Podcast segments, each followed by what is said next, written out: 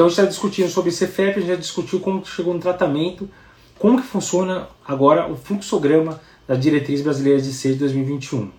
Então ela incorpora esses dois scores. Então o paciente chega para você no consultório com um quadro de falta de ar, de dispneia e você está suspeitando que possa ser uma CFEP, primeiro passo é fazer o basicão.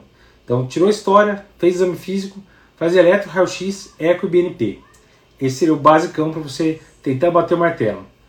Então, fez exame físico, história, é, eletro, raio-x, eco e BNP, certo? Basicão para você ver se é uma CFEP. Tá tudo alterado, então o eco já tem uma disfunção diastólica grave, tem hipertrofia, tem aumento de ato esquerdo, o BNP está estourado. Você nem precisa ficar pensando em fazer score. É ICFEP já parte para o tratamento. Do contrário, viu? Tudo normal. Eco totalmente normal, BNP está negativo, não tem nada alterado, já pensa em outra coisa. Deve ser pulmonar, deve ser qualquer outra coisa. Agora, o que acontece muito na prática, quando a gente pega esses pacientes, é que vem as coisas sempre na trave. Os pacientes nunca leem direito o livro, então a gente sempre fica na dúvida. Então vem lá o paciente que tem lá um BNP um pouco aumentado, normal às vezes até 35, veio 40, veio um pouco aumentado só.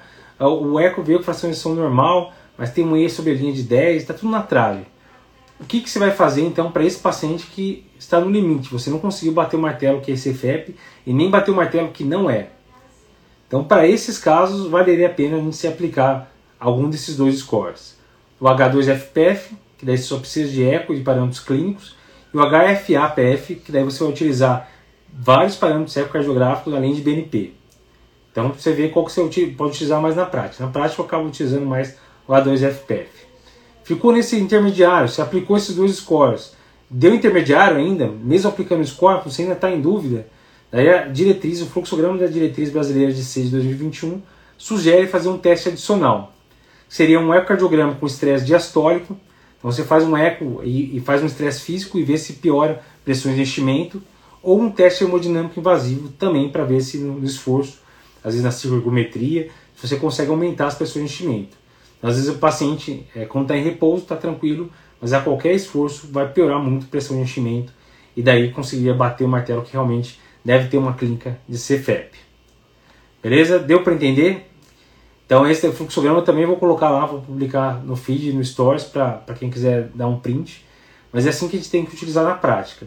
É isso que eles pedem na prova, mas na prática também eu acho que facilitou bem. Deixou mais objetivo o que é esse CFEP e como a gente consegue bater o martelo.